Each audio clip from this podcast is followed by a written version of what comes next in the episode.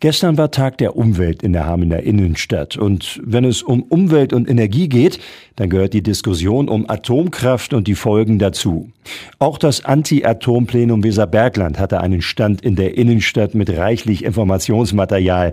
Und Radioaktivreporterin Jule Stolpe hat bei Dieter Kölkebeck vom Plenum nachgefragt. Gerade hier im Weserbergland ist das Thema Protest gegen Atomkraftwerke ja immer ein sehr großes gewesen und das ist er auch weiterhin, auch wenn das Atomkraftwerk in Grunde ja mittlerweile abgeschaltet ist. Warum ist das so? Warum sind die Probleme aus Ihrer Sicht damit noch nicht gelöst? Erstmal zu der Tatsache, dass es abgeschaltet ist vor anderthalb Jahren. Das war ein Erfolg für unsere Bewegung, aber natürlich auch auf Entscheidung der Bundesregierung. Wir machen hier weiter mit unseren Hinweisen auf die Gefährlichkeit der Radioaktivität, die nach wie vor ein Thema ist, auch beim Rückbau. Nach anderthalb Jahren ist das jetzt in Gang gesetzt, dass eben für die nächsten 15, vielleicht noch mehr Jahre in Grunde dieser Rückbau stattfindet. Der ist ganz engmaschig geplant und die Betreiber von Preußen Elektra versichern, dass das mit höchster Präzision und ohne weitgehende Gefährdung der Mitarbeiter natürlich stattfinden muss und wird. Und wir sehen das weiterhin kritisch. Okay, dann äh, soweit also zu Ihrem Standpunkt dazu. Vielleicht dann einmal nochmal, Sie haben gesagt, Sie machen weiter mit Ihrer Arbeit. Äh, gerade haben Sie auch erläutert, warum.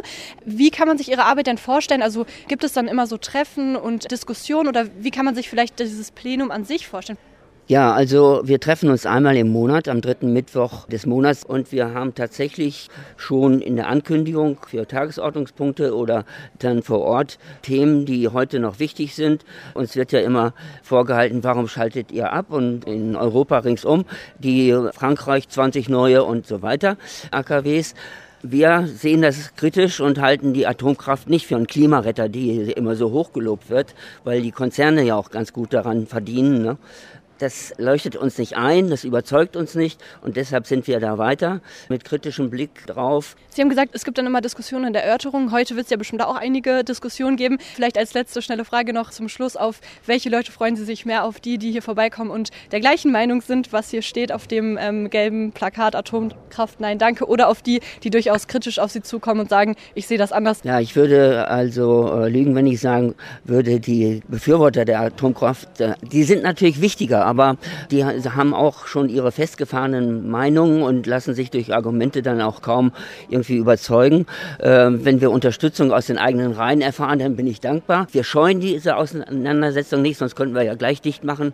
Wir suchen auch die Argumentation, aber haben die Erfahrung gemacht, dass manche eben aus unserer Sicht, wie das ja aus deren Sicht dann auch ist, unbelehrbar sind sozusagen. Dieter Kölgebeck vom Anti-Atom-Plenum Weserbergland im Gespräch mit Radioaktivreporterin Jule Stolpe. Auch das Plenum war beim Tag der Umwelt am Samstag vertreten. Weitere Informationen dazu finden Sie im Internet antiatom-weserbergland.de.